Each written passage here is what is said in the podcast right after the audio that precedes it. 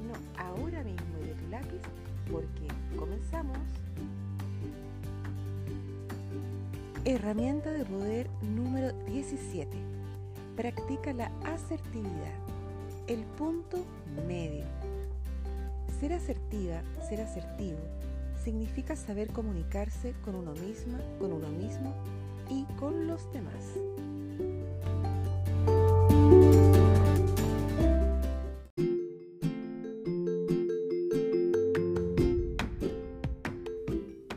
Herramienta de poder número 17.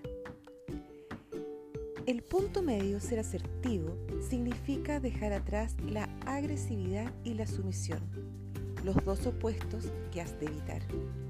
Cuando te comunicas de forma agresiva, en realidad no tienes en cuenta a la otra persona. Y cuando te comunicas de forma pasiva, no te tienes en cuenta a ti. La felicidad está en comunicarse teniendo en cuenta a los dos, tanto al otro como a ti. Esto se llama asertividad. Es la capacidad de saber decir lo que piensas, aunque no le guste a la otra persona, pero de forma respetuosa, concreta, clara y amable. La intención está puesta en buscar soluciones, no en criticar, sino que en buscar soluciones para todos. Ser asertiva, ser asertivo, también es una forma de comunicación interior. Esto es así porque en realidad es una postura vital, como lo vimos en el tips anterior, en el, en el, encuentro número 13. Asumes que tienes unos derechos y sabes defenderlos al tiempo que respetas los derechos de los demás. Un truco es aprender la fórmula de comunicación empática, que es un tipo de conversación en la que invitas a la otra persona a empatizar contigo sin que se ponga a la defensiva, porque no la estás abusando ni tampoco la cuestionas.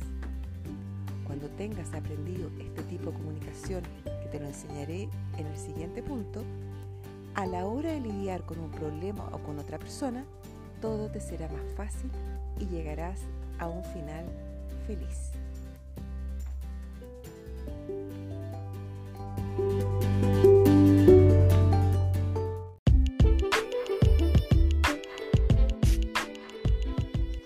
Vamos a ver ahora cómo es la fórmula de la comunicación empática, que vas a aplicarla cuando tengas una queja o cuando quieras un cambio.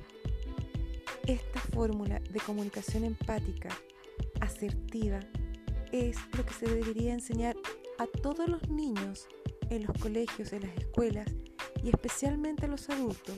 Y para eso está Escuela para Padres con Disciplina Positiva, que es uno de los grupos que tenemos y que es tan importante aprender.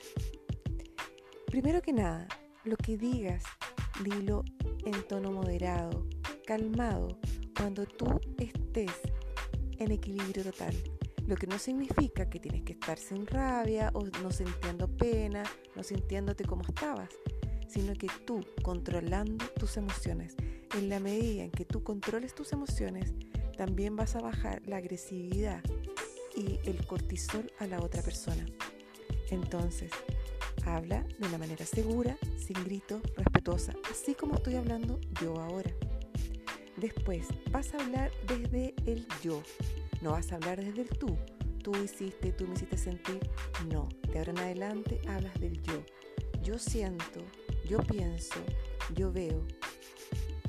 Y luego tienes que ser específico, explicarle yo siento pena cuando me gritan, cuando no me hacen sentir importante y yo no me siento importante cuando.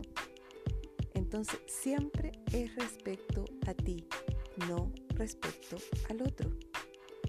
Intenta luego explicar el suceso en, sí, sin centrarte en acusar a la otra persona, sino que en buscar ideas de solución.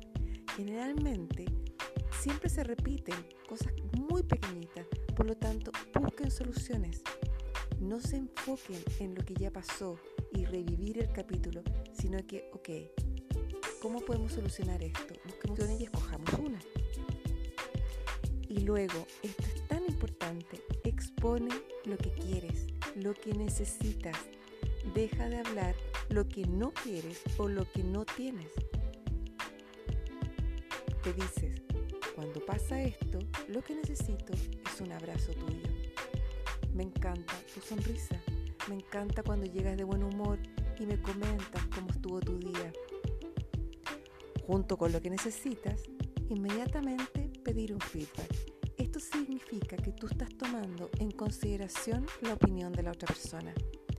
Tu opinión me importa. ¿Qué te parece lo que estoy hablando? ¿Qué piensas tú? Bueno, esta es la fórmula de la comunicación empática. Por ejemplo, cuando me gritan, me siento acorralada, me siento acorralado, puedo sentirme bloqueada, bloqueado, como si no le importara la persona que me está gritando. Cuando me gritaste, yo me sentí así. Y lo que necesito es tener una conversación pausada y tranquila y sincera porque tú me importas y quiero que busquemos soluciones ahora. ¿Qué te parece? Recuerda que empatizar es conectar.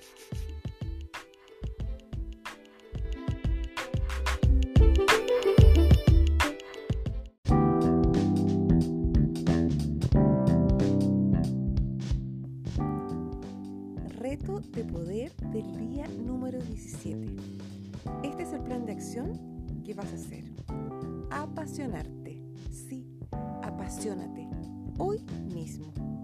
Busca y encuentra tu pasión. Si ya sabes cuál es, perfecto. Planifica entonces en tu agenda los momentos en los que quieres hacer la actividad relacionada. Si tu pasión es pintar, pinta. Si tu pasión es hacer ciclismo, hazlo. Si tu pasión es el teatro, aprende y hazlo. Siempre hay tiempo, aunque tengas 80, 90 años. Recuerdo a mi abuela.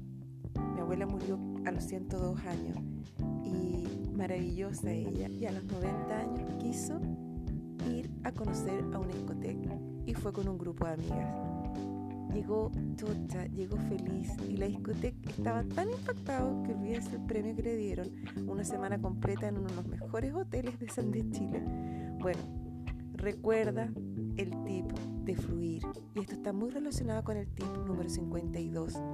Ese estado donde el tiempo no existe. Dedícale a tu pasión a lo menos 10 minutos al día. O comienza una vez al mes si te es tan difícil. Luego lo vas aumentando.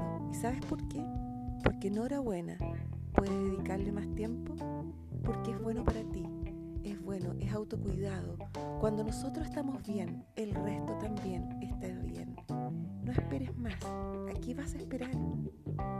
Si no sabes ahora cuál es tu pasión, analiza entonces cuáles son tus fortalezas. Y si no sabes cuáles son, un truco que te doy como disciplina positiva consiste en preguntarle a una persona de confianza lo siguiente. ¿Cuáles crees tú que son mis fortalezas? Crees tú que hago bien? Apúntalo y céntrate en ello. Implementalas en tu vida. La pregunta que te hago es, ¿cómo se te ocurre implementar tu pasión en tu día a día? Entonces, el reto número 17 es apoya tu pasión y empieza hoy mismo. Y recuerda que para ser feliz, esta tarea es solo una tarea de hoy. Aunque una vez la hayas descubierto, es impresionante lo maravilloso que es hacerla cada día de lo que queda de tu vida.